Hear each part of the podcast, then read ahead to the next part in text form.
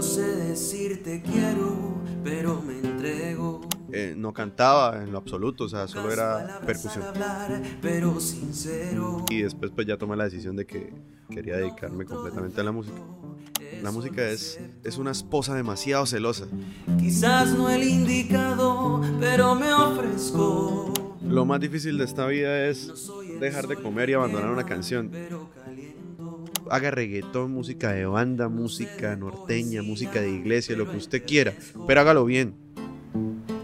Quizás un poco tosco, pero Hoy en día yo considero que todos los músicos deberíamos ser pedagogos. Sí, ese es mi vicio. Busca por dentro amor. Bueno, bienvenidos una vez más a su podcast, eh, a toda la gente que está escuchándonos. Hoy estoy con el talentosísimo y gran músico Felipe Salcedo, más conocido como Pipo Salcedo, ¿no? Sí. ¿Qué más, Pipo? ¿Cómo estamos? ¿Qué más, qué más lejos? Bien, chévere, acá eh, compartiendo, que eso es lo más importante, ¿no? Compartir. Pipo, yo, yo no trato como de poner o estigmatizar a muchas personas con su background, ¿no? Sin embargo, pues sí me gusta empezar preguntando, ¿no? ¿Quién es Pipo y cómo llegó a este tema de la música? Bueno, eh, en principio pues yo soy profesional en comercio exterior de la Universidad de Santander. Ok, mira, ¿Por qué estudio comercio exterior? Eh, hay muchas razones, ¿no? Pero bueno, eh, se- se- se- yo, creo que- yo creo que todo estudio, todo lo que uno haga, todo lo que uno aprenda es, es- Valioso. es valioso y lo veo de esa manera, ¿no? Eh, con la música, pues de una u otra manera, todos los que nos dedicamos a, a la música en, al- en algún punto, pues tuvimos una relación con la música cercana desde niños, ¿no? De papás, abuelos y toda esta cultura como de escuchar música, tocar instrumentos y eso. Entonces mi familia, pues, eh, tiene estas costumbres, ¿no? Un poquito más melómanas, porque en mi familia no hay músicos instrumentistas, pero pues disfrutaba la música siempre, la escucha, ¿no? Incluso a mí me, cuando me preguntan por qué, por qué canto canciones de los años 60, de los años 70, ¿no?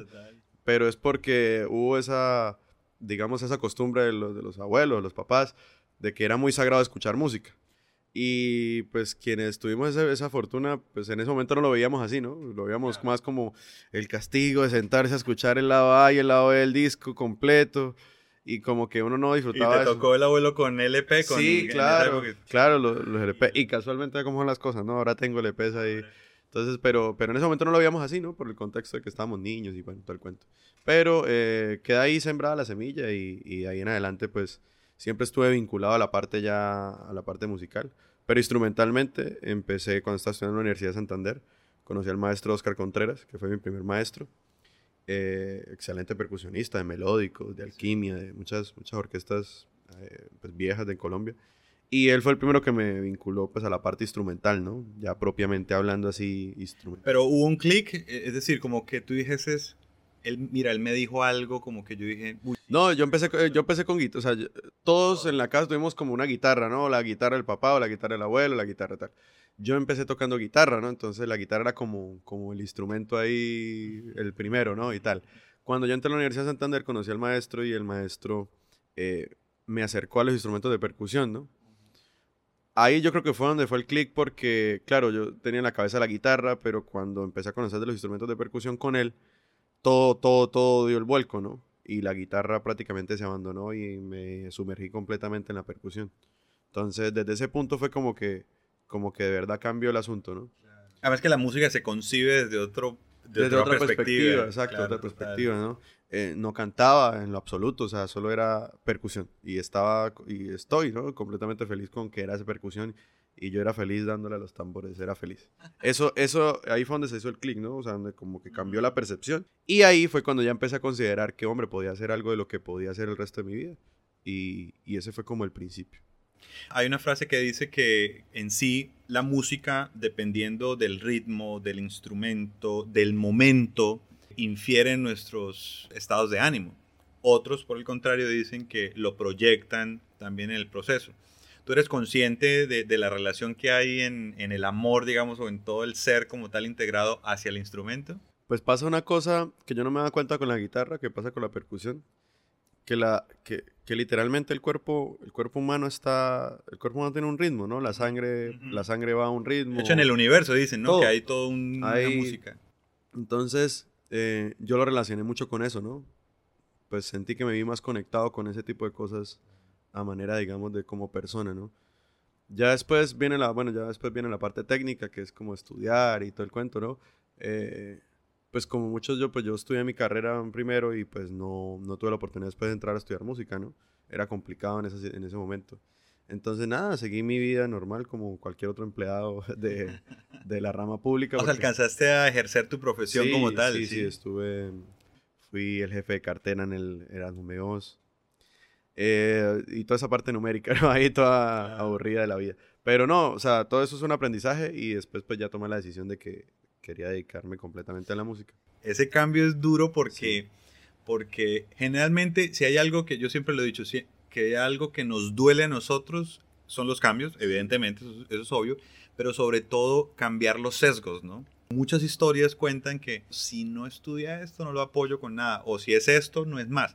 Y viene un poco al tema de que nosotros culturalmente no apoyamos tanto el arte desde ese modo porque se ve como son hippies, tendemos como a, etiquetarlos, ¿no? Como a gente extraña que no es el común, que va a la oficina de 8 a 6, etcétera, etcétera. Sí, claro. Pero ese cambio fue producto de que estando en tu proceso dijiste un día, no, es que yo no sirvo para esto y me No, hay una, hay una decisión que, que, pues las decisiones hay que tomarlas, ¿no? A lo que uno quiere que sea los días de la vida de uno, ¿no? A veces uno se ve obligado a muchas cosas, pero pues esa obligación también tiene un aprendizaje digamos que estaba cómodo, de cierta manera, hablando económicamente, pues sí, con un trabajo, estaba ascendiendo, sí, pasé de ser auxiliar a ser ya jefe de un departamento y todo. O sea, muchas cosas se, se, lograron, pero, y se aprendieron, pero al final, o sea, no digo que esté mal, ¿no? Porque hay mucha gente que lo disfruta, pero pues en mi caso era, no quiero que los, mis días sean de 7 a 7 de la noche todos los días y terminar cansado un sábado y no querer hacer nada y...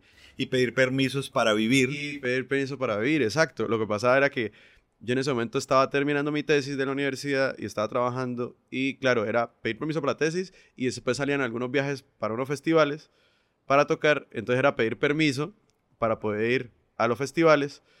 Afortunadamente tuve jefes increíbles, muy buenos, para, con, jefes, jefes muy buenos y, y entendían la situación.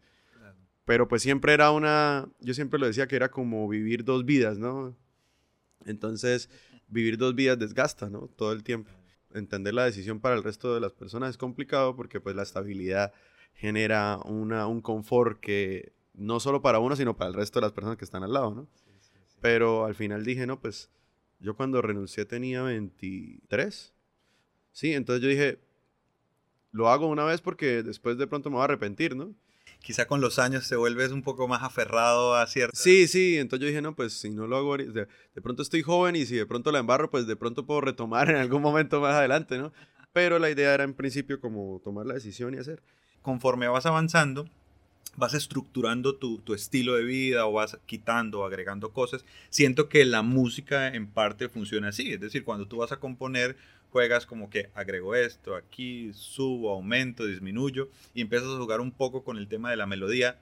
Lo mismo sucede también cuando estamos en la vida. Por eso el tema de los cambios, ¿no? No, y, cuesta, eh, cuesta, ¿no? Pero como todo, pues es que normalmente el ser humano le cuesta, ¿no? Ese tipo de cambios trascendentales, ¿no? El ser humano quiere que todo que todas las decisiones se tomen en el exterior, pero no, no de, de uno para afuera, ¿no?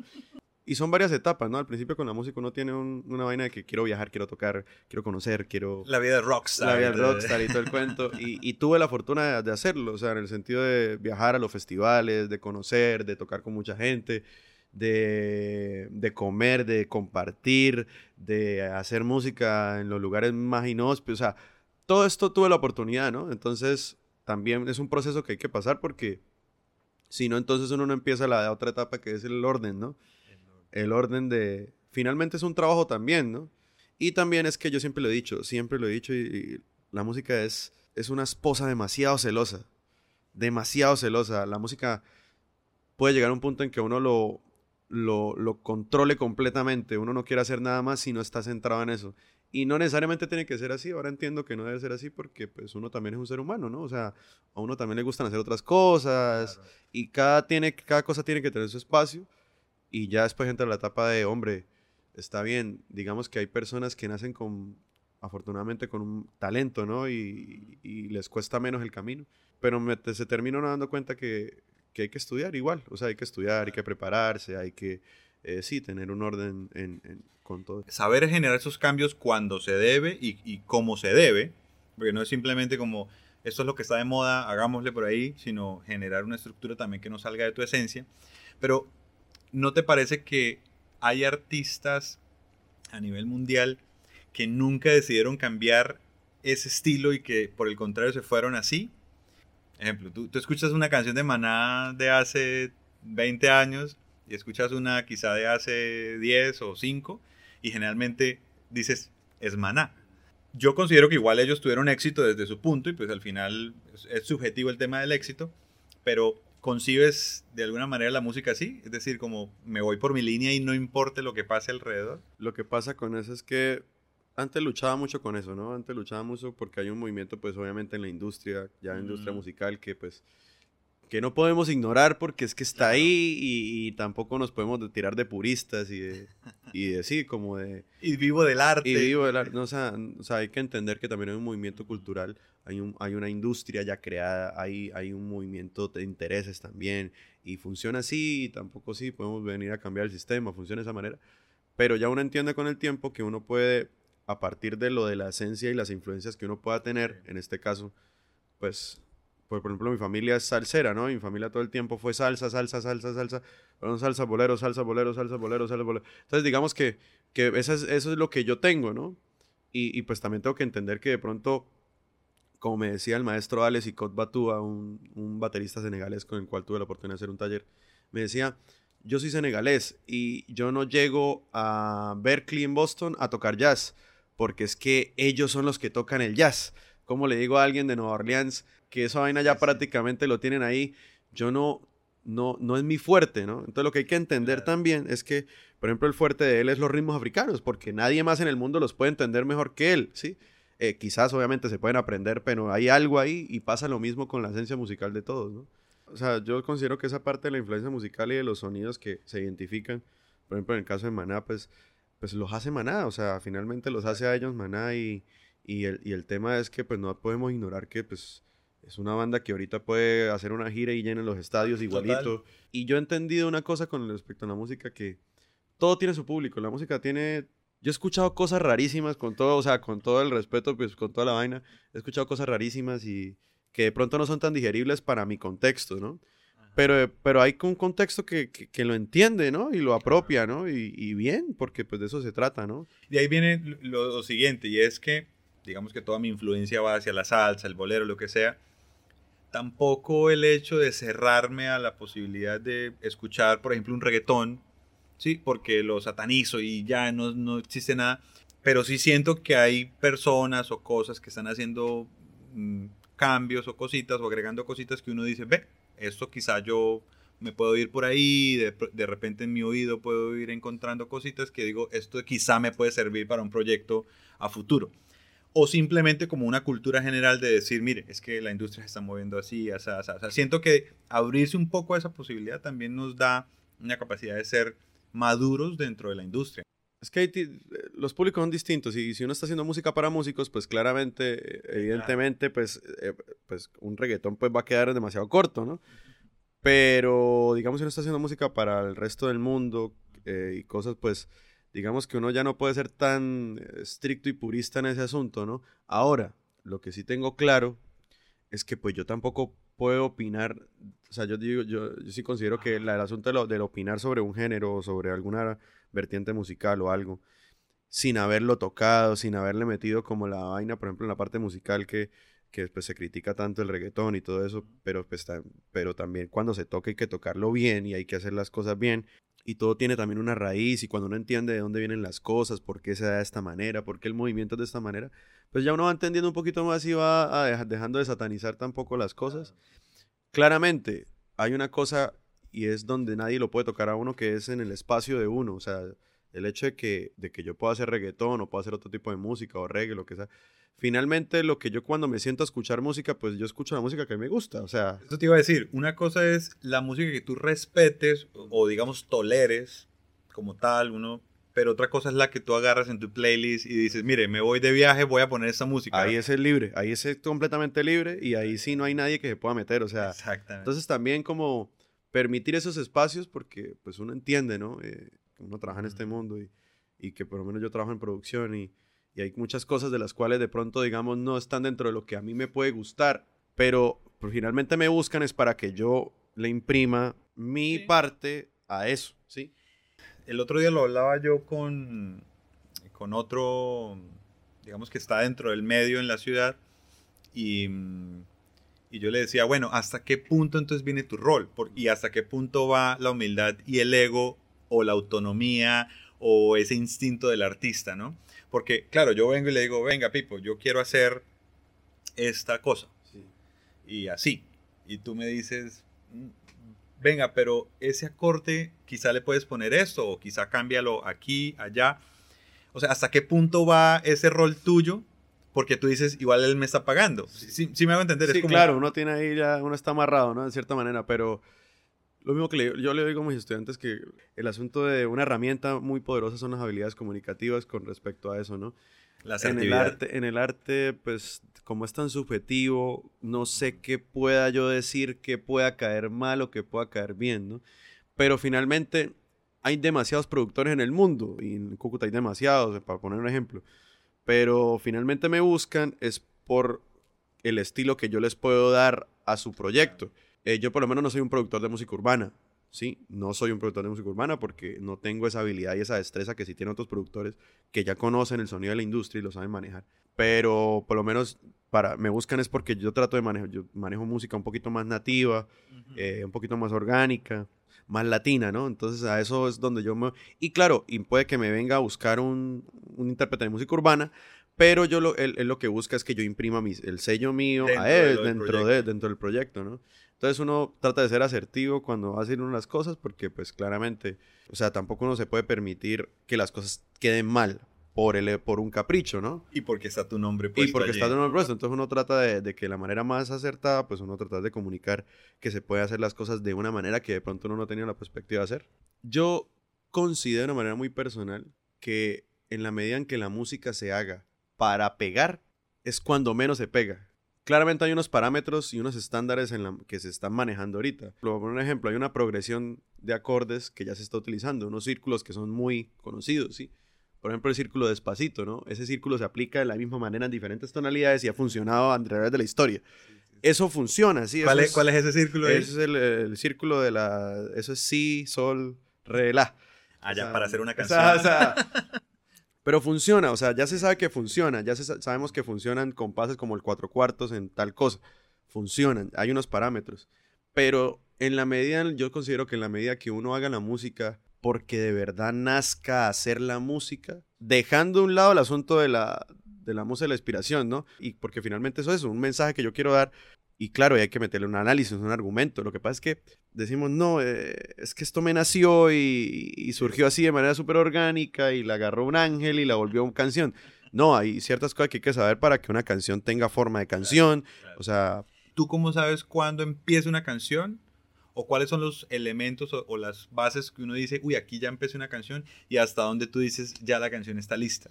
lo más difícil de esta vida es dejar de comer y abandonar una canción. Eso es... No, Pipo, en, el, en todo, mire, yo hay una frase que me van a escuchar en el podcast siempre, siempre que voy a hablar con los artistas.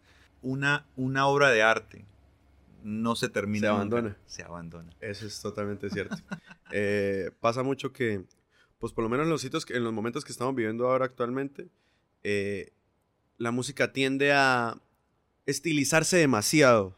Cada sonido perfecto, afinado perfectamente, cuantizado perfecto, que no se salga. Cosa que no pasaba antes porque los métodos de grabación eran completamente distintos y salía lo que se tocaba en la cámara. más natural. Era más natural, o sea, salía lo que salía. Claro, ahorita está tan estilizado todo que pensar en una canción que no esté cuantizada para nosotros es inadmisible. O sea, para la industria está inadmisible.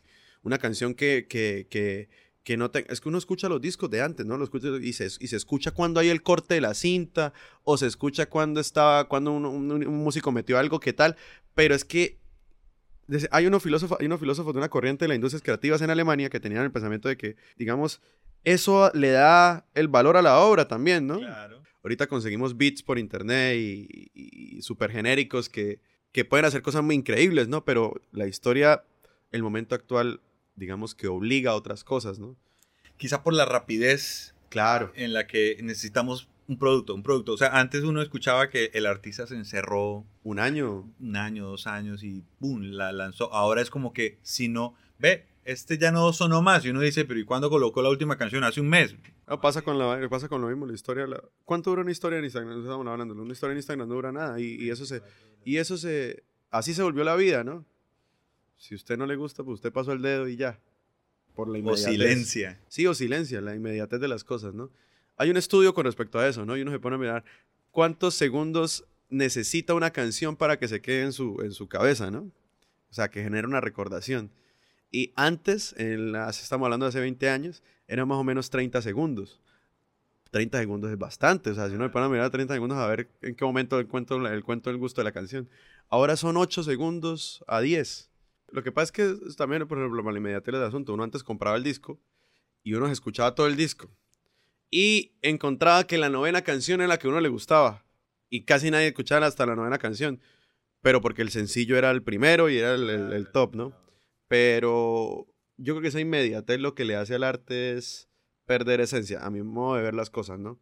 Pero claro, pues hay que entender el contexto en el que Sí, vivimos sí, actualmente sí. y pues tampoco hay que satanizarlo y hay que adaptarnos a él. Incluso siento yo, no sé si me, me corriges, que no sé si hay una estadística al, al respecto, que las canciones hoy en día duran menos. O sea, Claro. o sea uno a veces escucha una- dos minutos. Uy, o sea, uno acostumbrado a que eran cuatro minutos. Claro, ¿no? Ahí, a medida que va, paja- va bajando, uno, uno escucha los conciertos de jazz de Wes Montgomery y, y- y esta gente.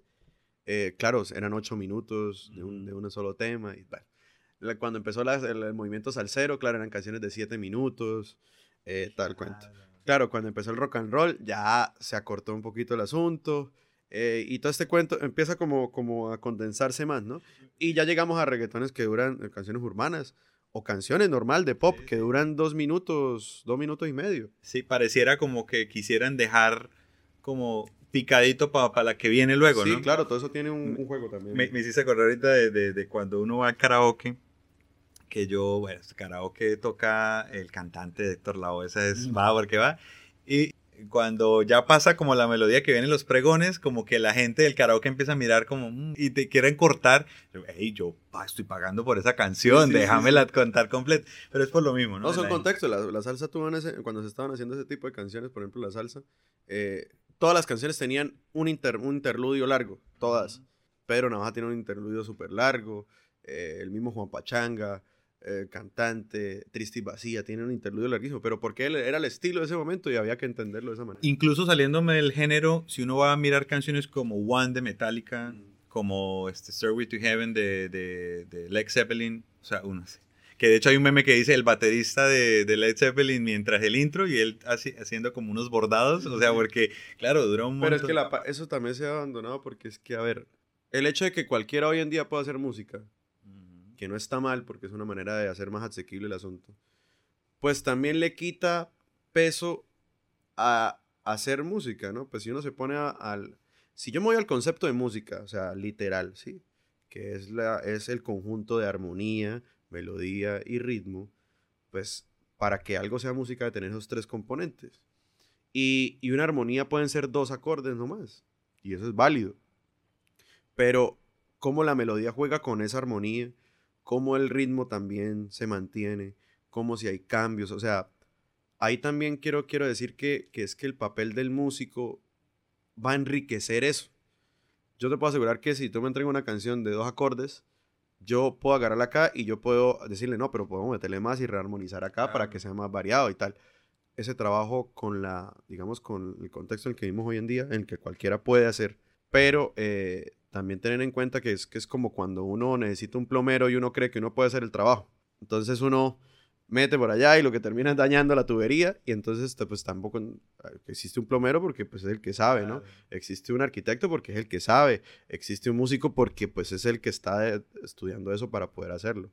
Entonces yo creo que también darle un valor al hecho de, del estudio también de las cosas, ¿no? Porque Claro. yo a veces digo, ¿no? Uno yo, yo digo, yo disfrutaría más si no fuese músico porque escucharía las cosas y fuera más relajado, ¿no? Pero claro, uno está todo el tiempo analizando, pero porque pues lo mismo, ¿no? Es como cuando un arquitecto llega y ve una estructura y dice, uy, aquí pude haber hecho tal cosa, y no, Claro. pues pasa lo A, mismo. a mí me pasa mucho en la música en vivo Mm. Y pasa mucho, y de hecho yo tengo las mismas reacciones que tienen ustedes en tarima, es porque cuando alguien, diríamos vulgarmente, la caga, Sí. Es como que sabe, o sea, uno como que, Sí, sí, sí. y, y uno ve que Pipo volteó, que el del piano volteó, que sí, el, el bajo, uy, ¿qué dice? Sí, e- en esencia uno va, la, la música la vive de otra manera. A mí me ha pasado que estoy en una boda, en, no sé, en un evento, y el músico de repente está en otro mundo. Uno no quisiera, porque uno no dice, yo no lo estoy juzgando a él, o sea, pues, No, pero normal. se percibe, o sea. pero el tema de la música es como que me entra en reversa y siento que se pierde el momento. Entonces, pareciera que estuviera juzgando, pero realmente es porque está ahí como inmerso. ¿no? Pues hay que ser tolerante al respecto, con el tiempo ya uno entiende. Y también un ejercicio que me ha funcionado mucho es agarrar música que no es de mi total gusto, pero hacer cosas con esa música que sí sean de mi gusto. ¿Qué tal si esta canción se, escucha, se, se tocaría de esta manera? No tendría la misma referencia ahí ¿no? y no tendría otra, otra cara, ¿no? Mira, hay un ejemplo. Hay un grupo puertorriqueño que coge eh, canciones de música urbana bastante pesadas y las toca en bolero y uno se pone a ver los comentarios del video y la gente dice, ay, qué hermoso, no sé qué. Claro, pero, La armonía, pero la claro, la forma en la que está hecha, porque sigue diciendo lo mismo. Sigue diciendo lo mismo la letra. Y yo creo que esa es el verdadero mensaje que tiene la música. Y lo bacano de eso y lo que yo le digo a, lo- a lo- a lo- a mis colegas, los músicos, yo les digo, no hay que satanizar las, las cosas, pero más bien adáptenlas a lo que ustedes pueden para proponer algo diferente, ¿no? Porque de pronto así entendemos mejor las cosas. Que, que ahí donde venía el otro día, este, alguien hablaba sobre el concepto de cover y el concepto de tributo, ¿no? Pipo. Y yo no lo- nunca lo había visto así. Y él ponía este ejemplo de que un cover es, tú la cantas tal cual como la canta el artista. Eh, Puedes subir un tono, bajar un tono, pero pues tal cual como la canta el artista. Y que un tributo es cuando tú agarras esa canción y la haces tuya. Le pones lo que quieres, incluso le cambias cosas. Entonces, eso es un tributo.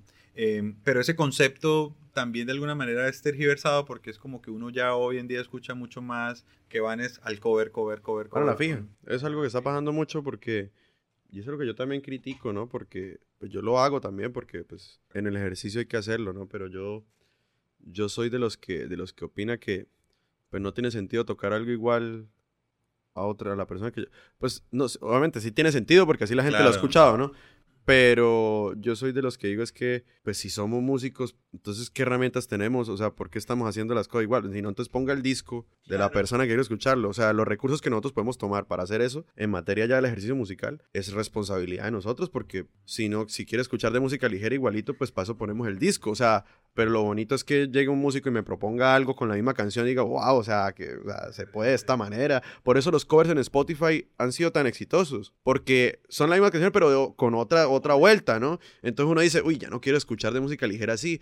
Uy, ¿cómo haría sonaría en bossa nova? Oh, eso es un espectáculo. O sea, eso. Lo bueno de, lo bueno del arte es que, digamos, tú puedes leer, 10 personas pueden leer el mismo libro y las percepciones pueden ser distintas. Igual que lo pasa con una canción. Pueden escuchar 10 personas y pueden. Sí, hay canciones que uno cree que se compusieron para una cosa y cuando uno esto- escucha la historia del compositor es para otra cosa totalmente distinta. Incluso cuando le ponen video musical, el, el productor le dice, no, yo la pienso así, y yo, no, no. Mira qué quería- pasa ahorita, que ahorita la música ni siquiera, ahorita que ya estamos más afianzados a Spotify o a Apple o a, o a Deezer o a todas esas plataformas, ¿no? Ahorita la música se ve, ni siquiera, es- o sea, ni siquiera se escucha. Uno busca el video en YouTube, ¿no? Y uno se pone a mirar, claro, está la típica escena del dron y tal, así y tal, pero, pero claro, es, es, es el es que ya uno ve la música, o sea, la música se ve. ¿Y cómo voy en contra de eso? No se puede ir en contra de eso, o sea, es como entrar en la dinámica, pero proponiendo cosas, o sea para, para que la vaina se dinamice un poquito más y mostrar a la gente que sí se puede. O sea, la gente, la gente escucha, no, voy a hacer un bolero. Y la gente una vez sí, lo- la generación de ahorita, ah, un bolero tal. Pero escuchan a Cristian Nodal haciendo un bolero y, y, ah, eso no es un bolero, eso es otra cosa. No, y es un bolero. Y, pero ¿Qué ha pasado con la música? la de banda, la de banda. Sí, la de banda.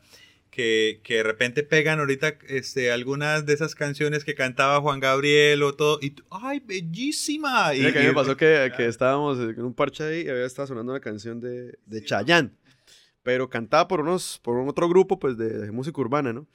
Y decían, uy, esa canción tan hermosa, esos muchachos, como la cara. Y yo le decía, no, pero la canción es de Chayanne, o sea, Pero le da otro contexto, ¿no? claro, el que, como era el dicho, el que no conoce a Dios, a cualquier santo. Le- Entonces, claro, uno no. Pero, ¿por qué? Porque pues que la generación de ahorita también pues el asunto de la historia, pues le importa, o sea, no tiene tanta importancia, ¿no?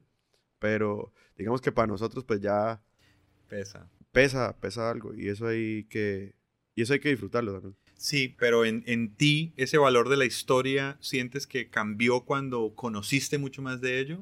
¿O, o la percepción sigue siendo la misma? No, el asunto de la historia es, o sea, para mí en este momento es, una, es un referente importante. El otro día lo hablábamos, justamente Sí, fuera sí. de cámara, de, de cómo hoy en día, incluso hoy en las series, ¿no? O sea, No, uno busca cualquier cosa que tenga un contexto histórico, uno lo busca, ¿no? Así, pero el, el- en, este, en el contexto de, nosotros, de, de la música es súper importante, súper importante. O sea, eh, el asunto de tener la referencia de cómo se escuchaban las cosas y cómo, cómo las personas de antes pues hacían música y cómo el sonido. Incluso el por qué, ¿no? O sea, el por qué esa gente toca esto o, o aprendió esto, o por qué ellos tienen estos instrumentos. Claro, mira, hay un grupo en Colombia, que- en San Basilio de Palenque, que se llama Sexteto Tabalá. Y yo creo que es el grupo de música afro más viejo que hay en Colombia, ¿no? En la historia colombiana. Y lo, lo que tocan ellos es son. Y es, es una forma de tocar son. Y tiene un instrumento muy parecido al bongo. Tienen claves y estamos hablando de que es música ancestral, o sea, casi prácticamente. Y a veces tenemos la, la consideración que la música afro es la solo la de tambor de- del Atlántico, ¿no? O la del Pacífico, que también tiene un valor inmenso.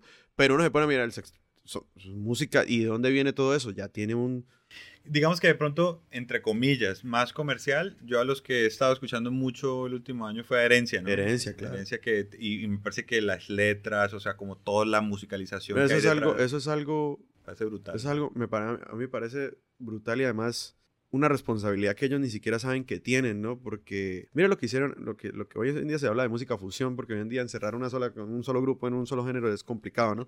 Pero entonces, Hoy ves a Juanes cantando con Nach. sí, sí, sí, o sea, pasan cosas.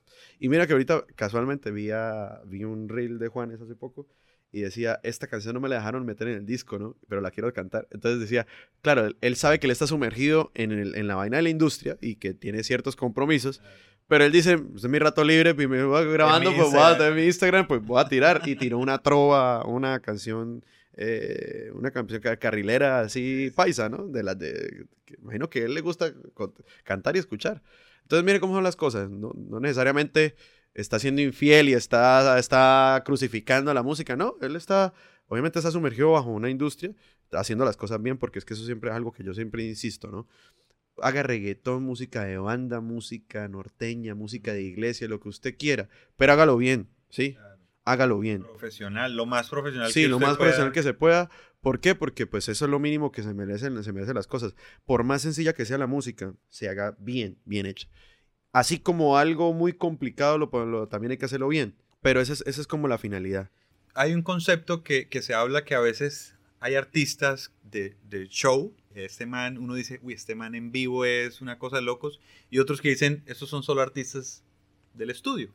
Las, te puedo asegurar que las, el 80% de la música que se grabó no la grabaron los artistas de la, de- de- de la portada del disco. Eso es, eso es casi que se asegurado. ¿Por qué? Porque una cosa es el show o el showman que te puede dar el man ahí en vivo.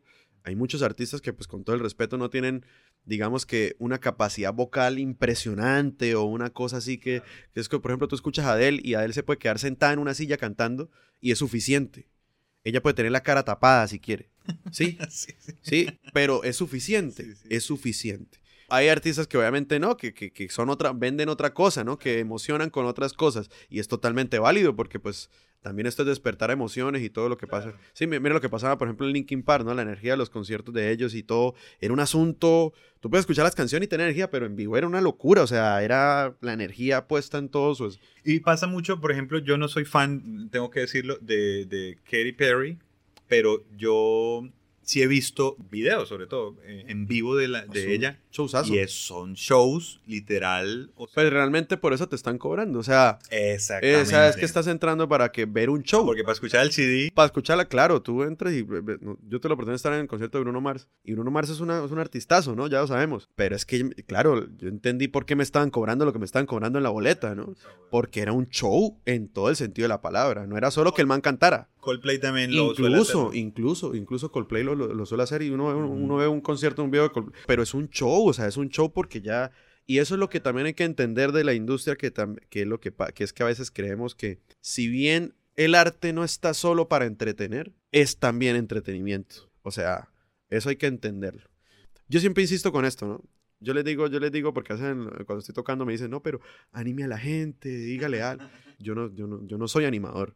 Sí, sí, ya no soy impulsador de eventos ni nada. O sea, yo soy músico y mi trabajo es que a través de la música se pueda sentir. Más bien a través de tus movimientos, de, de ¿Te das cuenta que yo a veces estoy, estoy, tocando y yo ni siquiera hablo de un tema al otro ni nada, sino paso al otro, paso al otro, a veces ni, ni digo nada, porque pues a mi modo de ver las cosas, ¿no? No quiere decir que esa es la única manera de hacerlo, ¿no?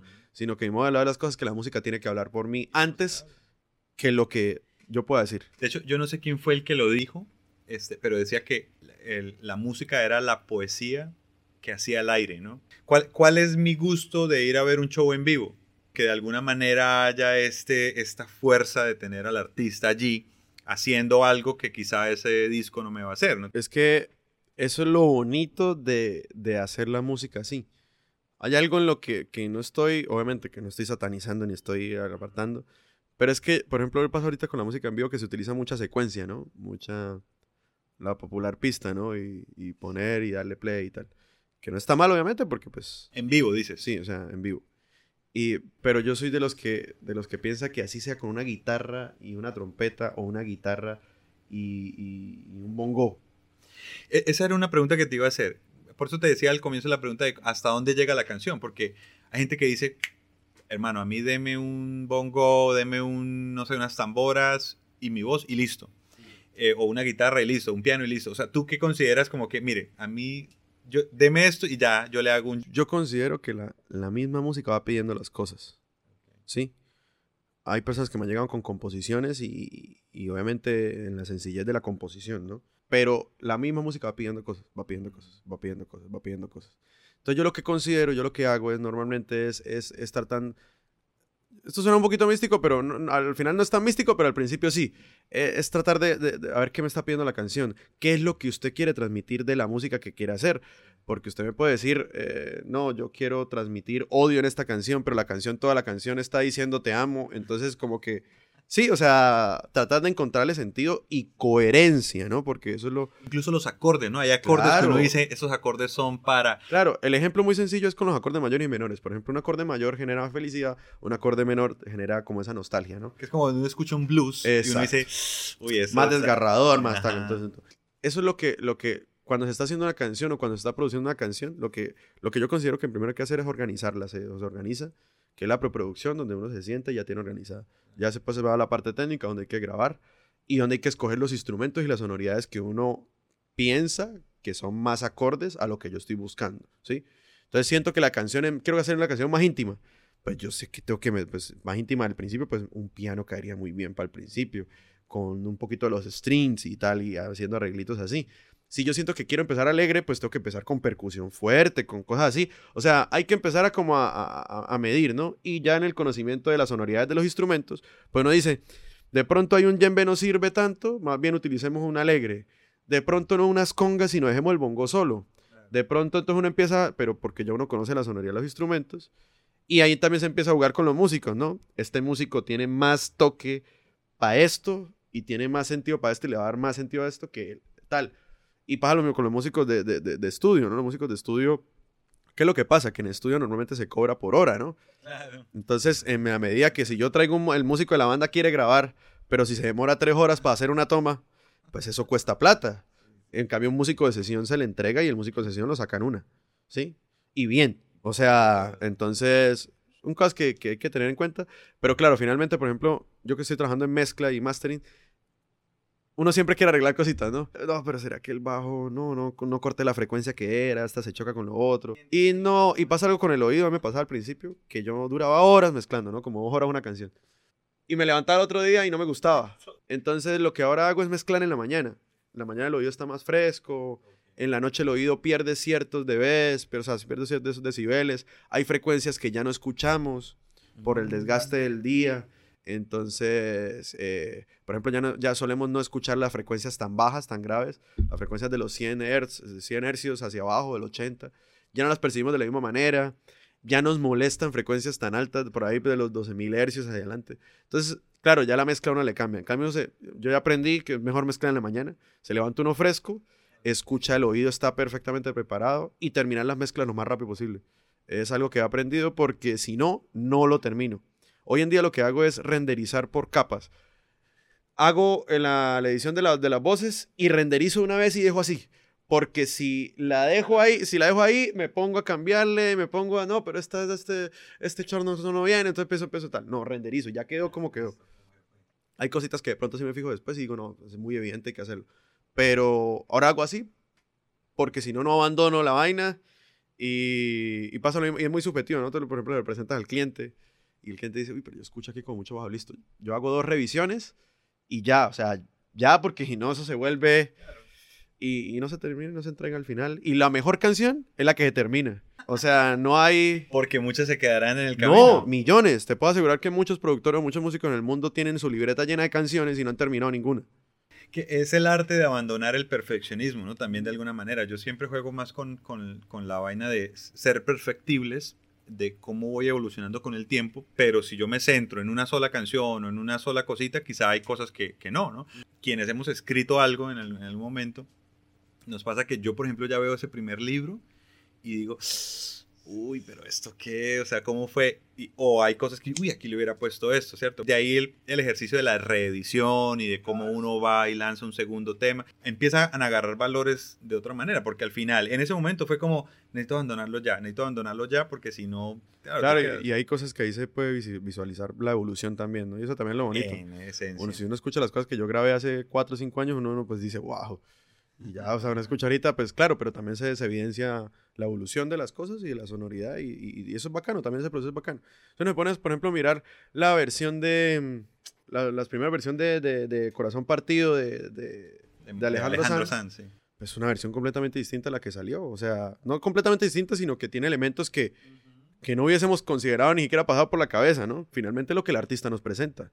Hay muchas opciones, pero es que también es en la coherencia de lo que uno quiera mostrar porque es que si mi disco se llama Renacer, por ejemplo, ¿sí? Eh, y estoy tocando cosas que hago hace 10 años, pues no estoy renaciendo. Pues, es, o sea, me hago entender un poquito a la coherencia de lo que estoy diciendo, porque todo tiene que tener un enlace, o sea, no puede ser porque, porque sí, o sea, sí. La coherencia juega un valor importante en todo ser, ¿no? Y en cualquier área como tal. Pipo, para ti, ¿qué es la improvisación? ¿Cómo la tomas en tu vida? Mira, ah, con la improvisación pasa algo con todo el respeto de todos mis colegas y todo el asunto. Hay un asunto en la música que se ha manejado todo el tiempo que es como que se, ha puesto a los músicos en una línea vertical, ¿no? El músico que es académico y el músico que es empírico, ¿no? Y se ha puesto, igual los dos son músicos, ¿no? Pero siempre se ha visto de una manera vertical, ¿no? Que el músico académico está más arriba que el músico empírico. Pasa algo muy curioso con esto, porque es que con el asunto de la improvisación hablo porque he tenido la oportunidad de compartir con muchos músicos muy académicos, excelentes músicos, increíbles, o sea que es como ver y escuchar los conciertos de Europa de, músicos increíbles, increíbles. Pero tú les dices improvisar y es como si el chip se les parara, ¿no? Es como que entraran en conflicto. No todos, pero gran parte de ¿Qué es lo que pasa? Que la, yo considero que la improvisación es la capacidad de conocer el lenguaje de lo que estás haciendo, en este caso la música, y empezar a conversar, a dialogar, ¿sí? Ahí, en el momento, ¿sí? Ojo que con esto hay un mito que es que todo lo que yo haga ahí es porque nació ahí la primera vez que lo hago. No. Hay ya lenguaje que tengo en la, en la cabeza. Hay frases que yo ya tengo. Tiririri, para, pa, pa, para. Ya, yo tengo esa frase ahí o tarararara, para, pa, pa, para, pa, pa, pa, para. Son frases que ya tengo ahí, pero empiezo a agarrar de todo el lenguaje que yo ya estoy alimentado y empiezo a conversar, empiezo a conversar a través del instrumento. Eso es el asunto de la improvisación, considero yo. La improvisación no es del todo novedad en el escenario, ¿sí? Claro, hay una comunicación y un asunto que se puede dar y que hay cosas que pueden nacer en el momento y, claro, las diferentes sensaciones y emociones. Pero la improvisación es nada más que conversar con el lenguaje que yo ya tengo en el momento. Sí, que de alguna manera, por ejemplo, hay unas escalas, hablando de guitarra o piano, que, desde ahí yo ya sé por dónde me puedo ir. Claro, no.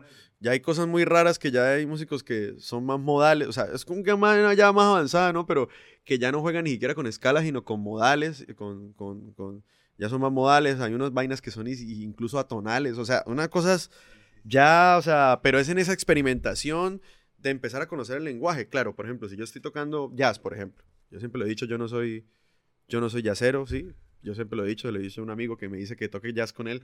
Yo le he dicho, yo no puedo tocar jazz, marica, porque a mí me va a sonar a cumbia, me va a sonar, no le va a sonar, no me va a sonar. Sí, no me va a sonar como, como de verdad usted quiere que sea el jazz, ¿no? Pero bueno, eso para, como para poner ejemplo en el sentido de que, de que esos recursos que yo tengo, por ejemplo, si me gusta la salsa, yo ya tengo frases en la cabeza inconscientemente de, por ejemplo, de, de, de, de secciones de brass, de trompetas y eso vuelta. Entonces yo, ya, claro, de acuerdo a eso yo me voy moviendo. Por ejemplo, yo soy percusionista, entonces yo los solos que hago en la guitarra trato de pensarlos como si fuera un solo de tambor, con golpes. Entonces a mí se me facilita más y comunico de otra manera, ¿vale? Hay un ejercicio que me puso un profesor de piano una vez que me dijo improvise con solo una tecla del piano y haga la cantidad de compases que quiera. Claro, entonces empieza uno a tratar, de, todas las posibilidades que hay para llegar a un solo sitio. Y eso pasa, eso pasa con la improvisación, que es esa capacidad del músico de poder expresarse con el lenguaje que ya conoce. ¿Sí? Total. No, y de hecho te lo digo porque yo soy un gran defensor de la improvisación, incluso desde el punto también vocacional a la educación. Es decir, a nosotros como docentes se nos pide que hagan unos planes. Currículo y tal cual. Hay que hacerlos, sí, claro, pero yo sé por dónde me voy a ir metiendo. Lo que tú dices o haciendo la analogía es yo ya tengo un lenguaje por dónde me voy a ir, pero dentro del aula no puede ser todo tan metódico, ¿sí? Tan, tan conductista, ¿no? Tan tiene que sentirse, tiene que sentirse. Tiene algo... que vivirse. Y la forma de vivirla es donde entra el juego de la, de la digámoslo, creatividad, ¿no? Eh, innovación que, que, uno genera dentro del aula debido a esa improvisación, es decir, lenguaje, lo que tú hablas, ¿no? Me pareció una analogía bellísima porque es algo ya influenciado, sí, pero de alguna manera que lo doy al contexto real que estoy viviendo en el momento. Porque es que usted planea una clase y llega y ese día eh, cinco niños llegaron enfermos, ahí la cosa cambia. Claro. Ya, ya no es la misma clase, ya no se puede. Ese día tú tenías pensado proyectar algo y se acabó y se dañó el proyector. Cambio. Cambia todo. O sea, a eso voy en el tema de jugar y saber. No, eso pasa en el escenario, pasa millones de veces, ¿no? Que. Yo, o sea, ponernos en el contexto del, del sitio donde tocamos normalmente, yo considero que pues, es súper importante la capacidad que yo tenga de lectura de las personas, ¿no? De lo que están sintiendo y por dónde llevarlos. Porque a veces la misma gente, lo decía muy, mucho el Joe, ¿no? La música la, pues, se hace para el bailador finalmente o para la gente, ¿no? Entonces la gente no está diciendo, no está pensando que es un compás de cuatro cuartos, ni que va en la tonalidad tal, ni que va... No, la gente no piensa en eso, la gente piensa en lo que está sintiendo en el momento. ¿Y cómo la puedo bailar? Eh, exacto, entonces eh, un, poco, un poco también eso, ¿no? Porque... Y esa es la magia de la música en vivo. Que tú pones el disco y está ya, uno sabe cómo termina y cómo empieza, pero una canción en vivo uno no sabe qué pueda pasar, o sea, y uno se da cuenta que funciona y que no, o sea, y sabe, más o menos y va perfilando lo que uno tiene que mostrar, ¿no? Listo. Pipo, naturalmente todos en la vida hemos pasado por momentos difíciles relacionados a nuestro arte o nuestra profesión, mm, cual sea nuestro modo de servir. Entonces, hay dos concepciones que yo tengo y es eh, eh, vivir para servir, ¿no? Que, que, decía, bueno, Santa Teresita lo decían, el que no, no vive para, para servir, servir no sirve para vivir. Eh, en ese tema, ¿tú cómo concibes en cuanto al tema de sanación. O sea, se, se, tiene, incluso desde la época de Aristóteles y Platón, ellos concebían la música como un, un, proceso para sanar en muchos aspectos, pero tú lo concibes así, es decir, tú sientes que has sanado a través de la música. Yo siento que con la música, como te dije al principio, hay muchas etapas que se pasan alrededor de dedicarse completamente a la música, ¿no? Uh -huh. Está el asunto utópico, claro. está el asunto ya aterrizaje, uh -huh. y está el punto ya en el que, siendo muy sincero, eh, hoy en día te puedo decir que para mí todo no es música. Empezando por ahí. ¿Listo? Porque sí, es mi esencia, es mi pasión, es lo que me gusta hacer, es lo que yo quiero transmitir y indudablemente no podría vivir sin hacer música, eso lo tengo claro. Pero también tengo claro que en el asunto de, sanar también, y te lo digo con toda sinceridad, yo a veces no quiero escuchar música. Hay momentos en los que no quiero escuchar música, hay momentos en los que no quiero cantar, hay momentos en los que no quiero tocar. Tampoco quiero romantizar esta idea porque uh -huh. es que, eh, si bien sí, claro, sana. Yo, yo pongo este ejemplo, pero suena un poquito así. El panadero finalmente, ¿qué es lo que hace? Pues sabe hacer pan, pues se siente triste y pues hace un roscón con arequipe, digamos así. Sí, o hace un postre para alegrarse o lo que sea, ¿sí? Pues la única manera, la, no la única, sino la manera que yo considero en la que yo me puedo expresar es a través de la música, como un escritor a través de lo que escribe, como un bailarín a través del baile. Por ejemplo, para mí el descanso es el silencio. Suena irónico, pero para mí el descanso es el silencio. ¿Sí? en un momento en el que pueda tener silencio. No porque me moleste la bulla que estoy haciendo todo el tiempo, sino porque no todo puede ser eso, ¿sí? Y el equilibrio ahí está jugando un papel súper importante porque si bien me ha ayudado a sanar muchas cosas y a expresar muchas cosas, porque posiblemente yo no, para expresarme yo no, no sea tan bueno hablando, sino que de pronto a través de la música puedo hacerlo. Me expreso, hay momentos en los que yo me estreso y, y vengo acá y cojo la guitarra y pongo un backing track de algo y, empiezo a tocar y ya, eso me... Te calma los niveles de... Me baja y, me, y me nivela. Eh, pero hay momentos en los que no quiero escuchar, ¿sí? Y hay momentos en los que precisamente en ese, en ese proceso de orden, por eso tengo este espacio, porque sé que aquí entro es a trabajar en, música, ¿no?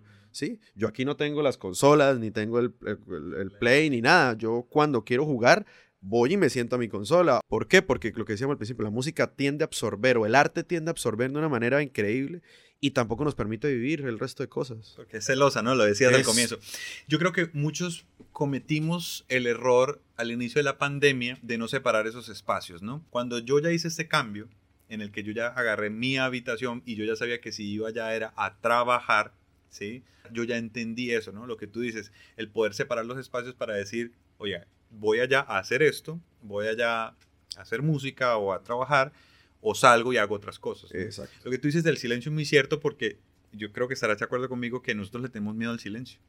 Sí, el con el silencio pasa una cosa que es que no es a lo que algo que estemos acostumbrados. Siempre hay ruido, lo que sea, ¿no? El celular, la notificación, la, el esposo, esposa, los niños, las papás, mamás, el trabajo, bueno, todo, todo. Está haciendo ruido todo el tiempo. No sé si será una, una variante de los que amamos la música, pero sí siento que el silencio hace, de hecho el silencio hace parte de la música, ¿no? O sea, desde ahí viene. Importante también. Y pues saber llevarlo a la vida también es, es saber como, bueno, antes tener tecnología era como, wow, o sea, tengo que llegar allá, ¿no? Y ahora fíjate cómo buscamos eh, o romantizamos ese espacio de decir, me quiero alejar de la tecnología, ¿no? Porque nos ha abrumado tanto que, uy, no, necesito mi espacio. Entonces, uno, lo que tú dices, ¿no? O nos vamos para, para un pueblo cercano, para otro país, o lo que sea que, que le alcance pero de alguna manera buscar como, uy, me quiero separar de mi trabajo, de mis cosas, porque nos abrumamos tanto. De ahí viene también la capacidad de, de, saber cómo organizo también mi tiempo, porque alguien una vez me preguntaba, ¿será que no nos alcanza el tiempo por desorganizados o será que estamos cargados de trabajo, no? con el tiempo pasa una cosa muy... Para mí es la única variable realmente que dice todo, ¿no? El tiempo, no hay nada que hacer. Y con el tiempo pasa que es que uno uno dice, no tengo tiempo, no tengo tiempo para tal cosa, no tengo tiempo para tal cosa, no tengo tiempo. Pero es que pasa lo mismo que como con esos, con el asunto de la educación financiera, ¿no? Uno tiene gastos, hormiguita por ahí que están eh, desgastando la vaina y con el tiempo pasa lo mismo. Uno no se sabe a veces qué pasó el tiempo y pasó el tiempo y no hizo uno, sí, pero pasa una cosa con que, que es proporcional con los espacios, ¿sí? Hoy en día no nos concentramos más de media hora haciendo algo. O sea, usted, incluso a mí que me gustan los videojuegos, yo ya juego una hora y ya estoy mamado. Es es eso también, de que no destinamos los espacios y la concentración para hacer tal cosa. Yo puedo asegurar que hoy hay un estudiante que va a redactar la introducción de su tesis o el planteamiento del problema, que realmente uno, si uno se sentara a hacerlo desde otra perspectiva, uno lo termina en una hora y media, menos de una hora, y corregido y todo, y estilo y toda la vaina. Claro, pero ¿para qué, ¿por qué un estudiante lo veía así? Porque uno se distraía con cuanta cosa pasaba en la vida, ¿sí? Y entonces el tiempo no lo empezó a optimizar. Y también el tiempo es directamente proporcional al dinero. O sea, no es el dinero que uno está gastando, ¿no? Que al final es lo que uno entendió. Es el tiempo que estoy gastando en trabajar para conseguir algo. Porque es, es eso, ¿no? Hay, una, había un artículo que ponía cuánto tiempo nos cuesta comprar un iPhone, por ejemplo, en diferentes países, ¿no? Y ahí uno se da cuenta, ¿no? En Suiza cuesta un mes. En Latinoamérica cuesta 12 meses de, de tiempo. O sea... Es complejo. Es una cosa así. Y empezar a verlo así es, Creo, creo yo también, incluso estadísticamente con los niños también pasa, ¿no? Que cambia la concepción por, por los estímulos. por ejemplo, un niño antes, los estímulos que necesitaba para su día los gastaba en el transcurso de lo que él estuviese despierto. Y ahora agarran un celular, una tablet y los estímulos los Están sobreestimulados. Los consumen en una hora. Y el resto del tiempo, pues imagínense, o sea, ahora toda la sobreestimulación que hay. Entonces, produce también el hecho de que ahora en concentración, si antes teníamos a los niños proporcional a su edad, 10 minutos, ahora ese niño está en un minuto ya afuera. Por eso de los papás, por la, por la concepción de los padres ahorita es que no nos apaga, ¿no? El chino nos apaga, ¿no? O sea, y, y está todo el tiempo activo. Y de ahí viene lo que te iba a decir ahorita y es también el ejercicio que nosotros tenemos porque nos han vendido la idea de que nosotros tenemos que ser multitarea. Oye, ¿en pandemia no leíste 10 libros? Eres, eres un, de verdad, mediocre, ¿no? Y a veces uno como, espérate, ¿no compusiste un álbum de verdad, Pipo? Eh, de verdad, que, que medio... Y, y empiezas como el tema de que tienes que ser así, no me metas en un territorio donde yo... no Eso, estoy. eso, eso también fue una crítica que hicimos que en, en pandemia todos los músicos y tratamos de hacer mucho contenido, ¿no?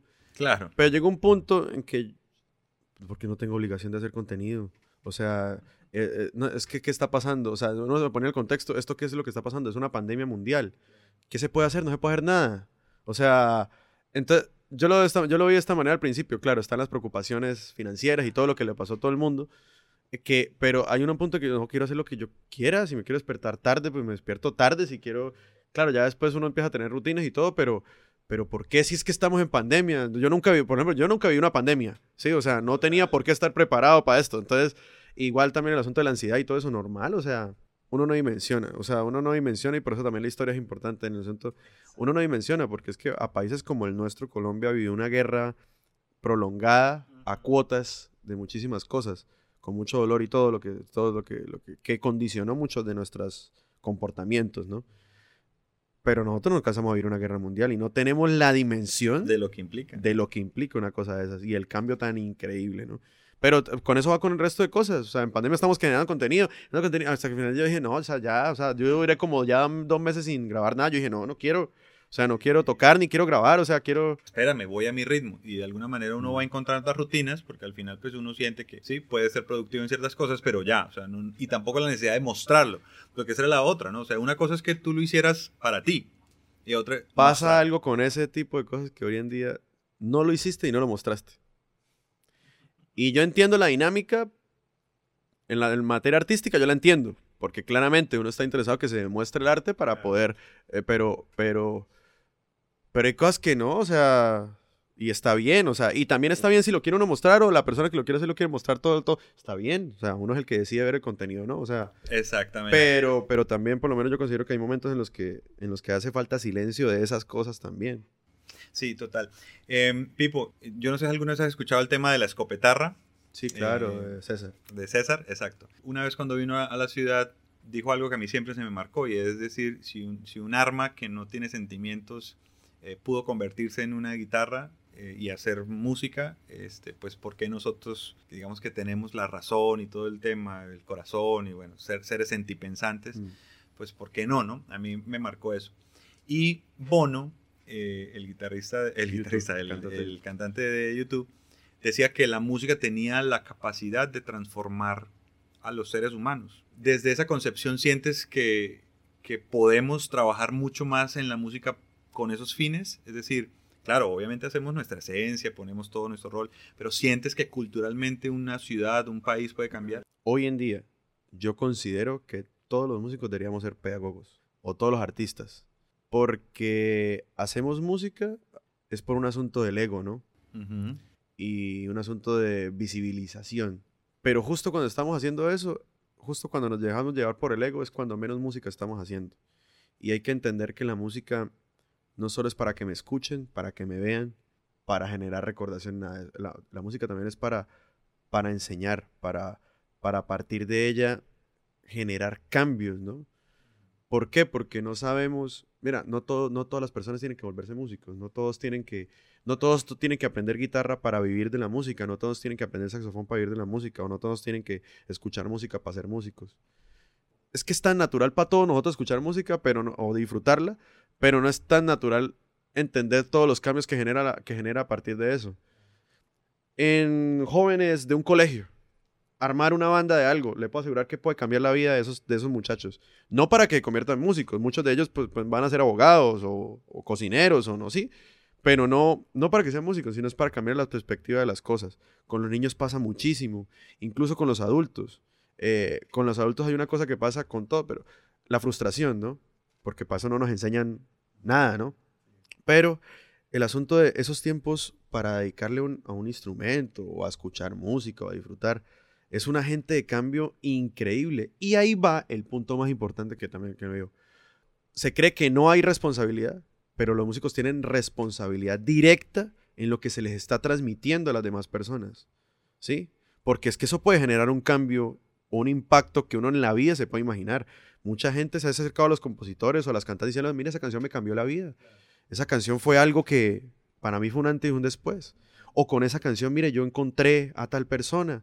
O con esa canción yo me reconcilié con mi mamá. Casi que lo hacen como una banda sonora de sus propias vidas. Exacto, es que es una cosa por eso muchos cantantes, o sea, sin desmeritadamente, porque tiene todo su valor, muchos cantantes de música urbana se han salido de esa dinámica y dicho, oye, yo, yo, yo debí ser más responsable con mis letras porque es que también la están escuchando mis hijos y yo que le estaba, y, o la estaba escuchando personas que hice que peor, la situación fuera peor, que tampoco es responsabilidad porque yo no soy responsable de la emoción de ninguno, pero también es cierto que hay responsabilidad en el ejercicio del, del arte ¿Crees que eso le, le, pasó, por ejemplo, a René, el de, el de Calle 13? ¿O, ¿O, sientes que fue otra...? No, yo siento que René es una persona inteligente. Él sabía que el movimiento al principio se movía de esa manera. Hizo música del medio. Hizo música del medio y después digo, ahora sí hago lo que a mí me dé la gana, que es totalmente inteligente y totalmente válido. Sí, hay una concepción que dice que yo hago dinero del medio para luego hacer con ese dinero arte. Claro, o sea, es que, a ver, no está, o sea, estar en la industria no es malo porque es súper bueno, hay dinero, hay, hay, hay sostenimiento, hay estabilidad, lo que sea, sí. Pero, pero también uno tiene que llegar al punto de entenderlo hasta qué punto yo puedo tomar de ahí para poder hacer las cosas que yo quiero. Para nadie es un secreto que la disquera es la que pone o la que disquera es la que dice o, los estudios de mercadeo son los que dicen qué es lo que tengo que hacer. Pero ya cuando tú tienes un reconocimiento y tienes una, una, una independencia, pues yo hago lo que yo quiera. Pipo, no. Primero agradecerte por tu tiempo, eh, por toda la sabiduría que pones allí. Eh, ojalá sigamos coincidiendo en, en escenarios, en eventos, en cosas, que sigas haciendo música eh, Louis Armstrong decía que, que, el músico no se retira, sino que llega un momento en el que deja de hacer música y pues se va. Y yo creo que en ese momento vas a ir a cumplir tu sueño, ¿no? Que, que es extrañamente, me lo confesó, que es extrañamente vivir de... De comer. De comer. O sea, si alguien de repente quisiera pagarle a Pipo por, por ir por el mundo comiendo, Aquí está un excelente... Sí, mira que cuando estaba joven, pues el concepto era diferente, ¿no? Y ahorita, pues ahorita la verdad siento que lo que me hace feliz, obviamente me hace feliz mi trabajo, pero eh, es comer. Para mí comer tiene un significado súper importante y, y finalmente es como uno se llega a sentir bien. Sí, no, súper. Eh, seguimos trabajando en proyectos, seguramente ahí estaremos en contacto y bueno, nada, éxito mi hermano. que estés bien. Gracias por la confianza, gracias por el espacio y nada, seguir promocionando todo esto para que a todo nuestro entorno puede, puede llegarle y puede aportar. Y visibilizar, que al final es lo que tenemos que construir en, en sociedad, hermano. Esa es la idea. No, no, gracias, gracias. Excelente, Vivo. gracias. Que de ternura